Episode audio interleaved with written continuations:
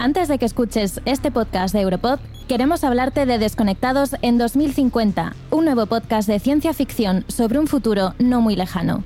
Esta es la historia de Ezra, una joven que vive en un mundo en el que el metaverso Infinity se ha impuesto casi por completo, la democracia ha desaparecido y la información es censurada. Desconectados en 2050 es un podcast distópico que presagia cómo podría llegar a ser el mundo si las grandes empresas tecnológicas adquiriesen demasiado poder. Busca Disconnected in 2050 para escucharlo en inglés en tu plataforma de podcast favorita. También está disponible una versión en francés. Y ahora sí, disfruta de este podcast de Europod.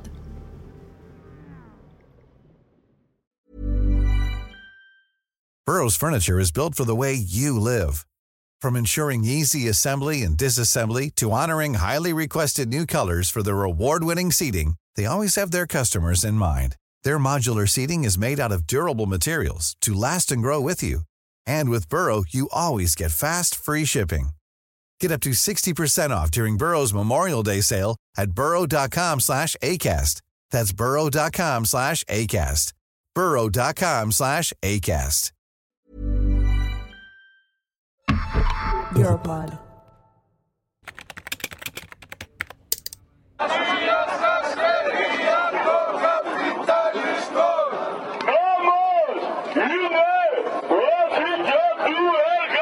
El 14 de noviembre de 2012.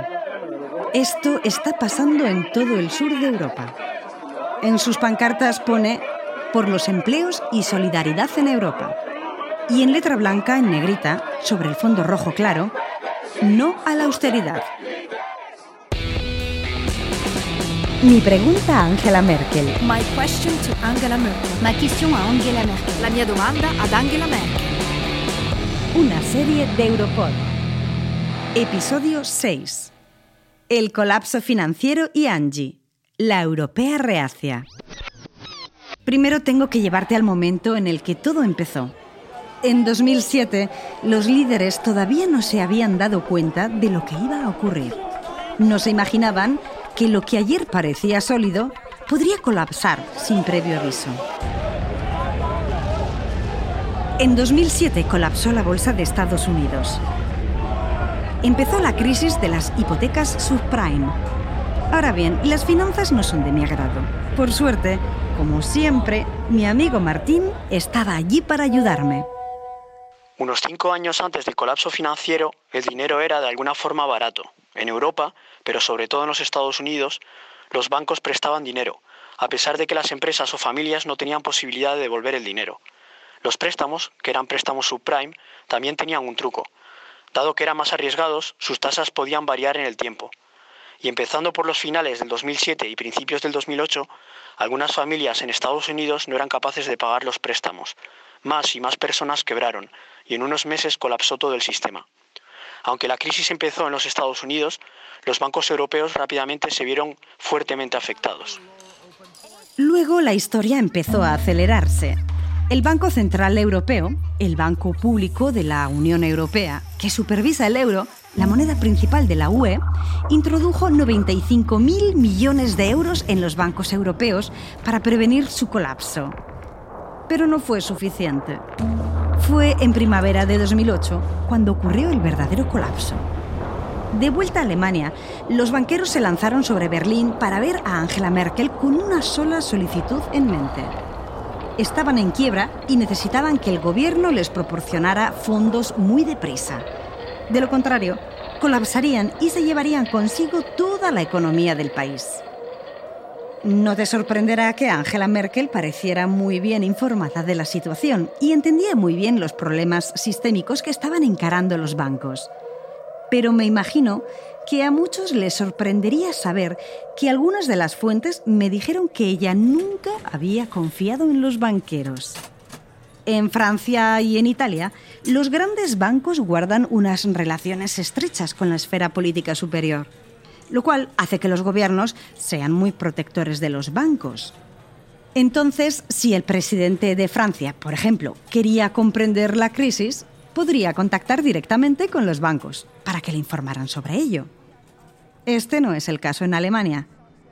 Cuando hablé de ello con la merqueóloga Florence Autré, me dijo lo siguiente. Pienso que intento hacerlo, pero no confiaba en los bancos. Hubo razones para no confiar en el Deutsche Bank. Parece ser que el sistema bancario alemán estaba frágil y corrompido. Nuestra empollona de antaño volvió a sus libros para entender la crisis. Entonces realizó una investigación para entender la sistematización de la crisis. Leyó libros escritos por matemáticos que habían examinado el sistema financiero a través de un análisis físico. Fue bastante sorprendente. Su modestia a la hora de tratar de entender el tema más de cerca también merece la pena ser atendido. Pienso que no confiaba en nadie en aquel tiempo. Ella solamente notó que los sucesos eran muy serios. Y luego Alemania empezará a salvar sus bancos. Entonces demostró su escepticismo científico. Dado que mucha gente la visitaba para pedirle dinero, su primer reflejo fue no confiar en nadie. En teoría, Alemania había desbloqueado más dinero para sus bancos que cualquiera de los demás Estados miembros.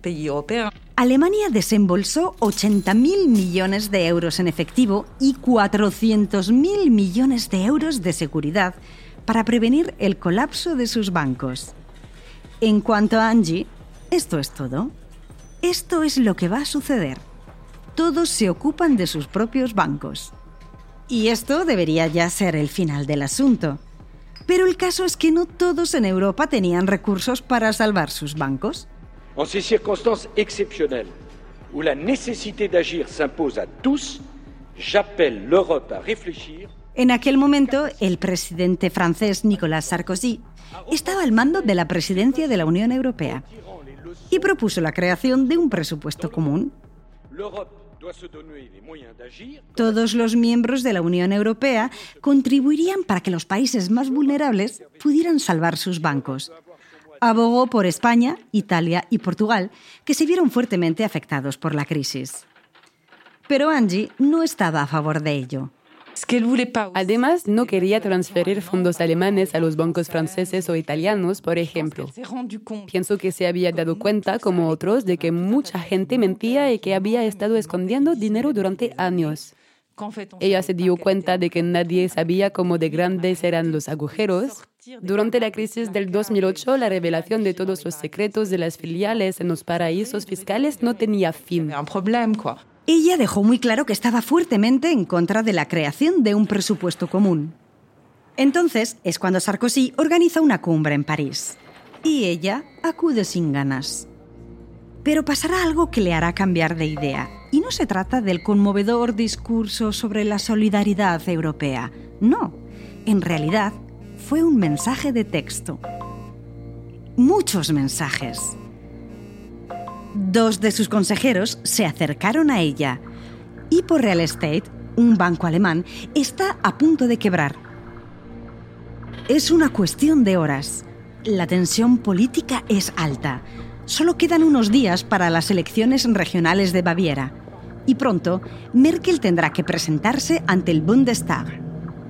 Acepta hacerlo, pero iba a ser el último banco que iban a salvar así. Tenían que armar un plan más potente. Ahora, detengámonos por un momento. ¿Por qué la Unión Europea tuvo que luchar tanto para encontrar una solución para esta crisis? La primera razón fue que los países miembros habían sido afectados de diferentes maneras. Y desde 2002 estos países habían compartido la misma moneda, el euro. Lo que quiere decir es que los países europeos eran muy interdependientes. Si la economía de un país de la eurozona colapsara, esto no habría desencadenado el efecto dominó que fue, finalmente. Pero todavía no hemos llegado hasta allí. El problema actual es el siguiente. La Unión Europea tiene una moneda en común, pero es incompleta. Tiene un banco central que es independiente de los Estados miembros y su trabajo consiste en asegurar la estabilidad del euro y prevenir una alta inflación.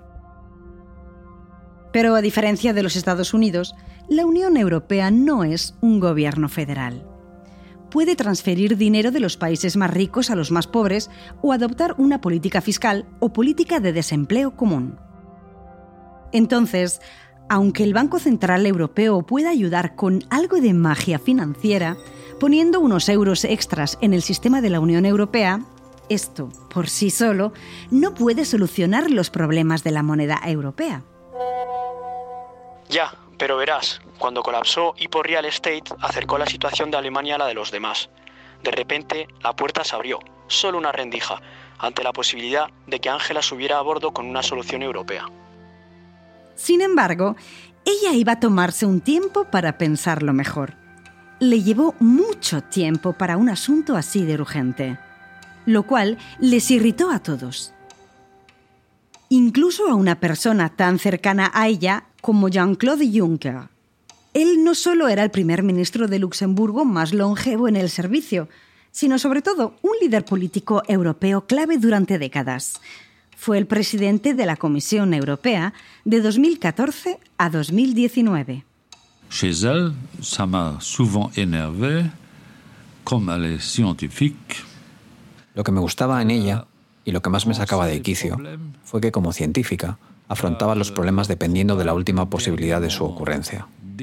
Como tal, ya habría examinado sus soluciones, mientras que nosotros estábamos más concentrados en el corto y medio plazo. Ella siempre reflexionaría partiendo de la última etapa.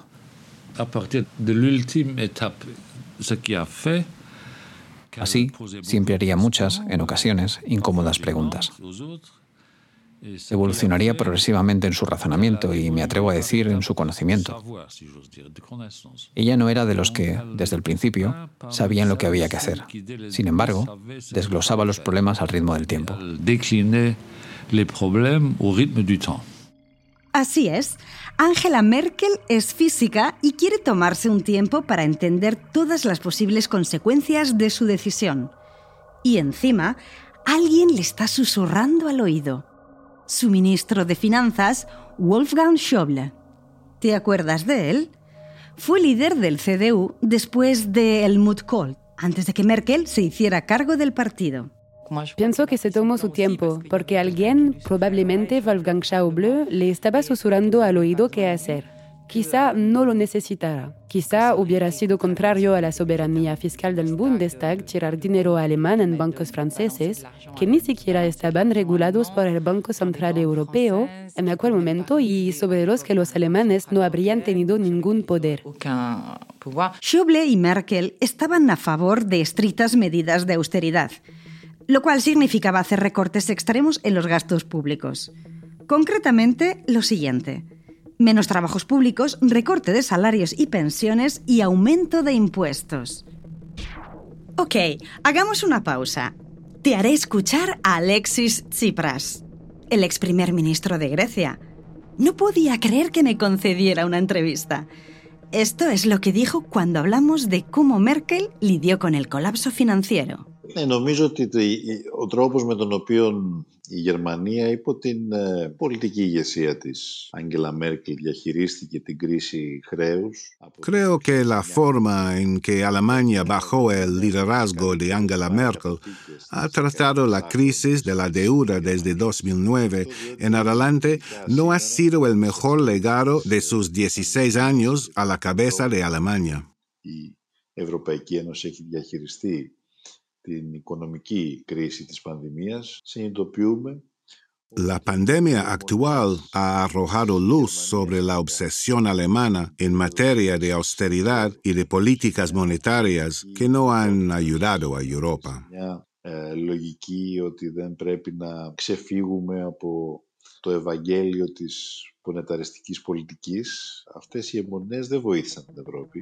Verás, él lo deja caer.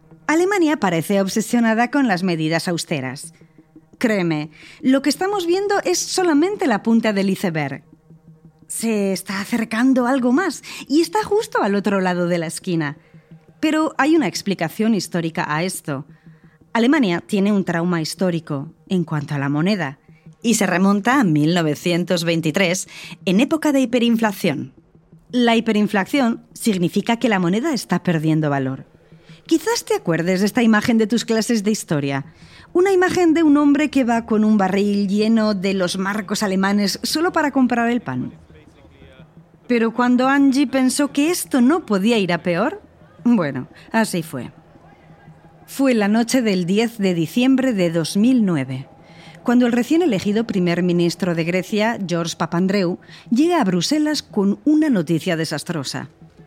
El gobierno precedente había estado mintiendo. El déficit público no es de un 6 o 7% del Producto Interior Bruto, como se había dicho, lo cual ya es muy malo. Es mucho peor. De hecho, el doble de mal. El déficit de Grecia llega al 12% del Producto Interior Bruto. Un cuarto del gasto público se destinará a sus ingresos. A Angie se le cayó la mandíbula hasta el suelo. No le gusta que le mientan. Y esto, esto va mucho más lejos de lo que podríamos haber imaginado. Esto es el inicio de lo que podría ser el fin de la eurozona. Esta es la crisis griega.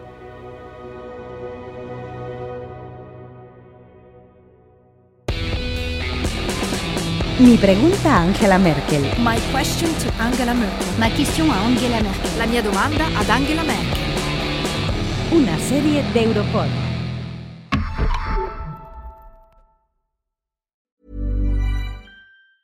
Planning for your next trip? Elevate your travel style with Quince. Quince has all the jet setting essentials you'll want for your next getaway, like European linen, premium luggage options, buttery soft Italian leather bags, and so much more. And is all priced at 50 to 80% less than similar brands. Plus, Quince only works with factories that use safe and ethical manufacturing practices. Pack your bags with high-quality essentials you'll be wearing for vacations to come with Quince. Go to quince.com slash pack for free shipping and 365-day returns.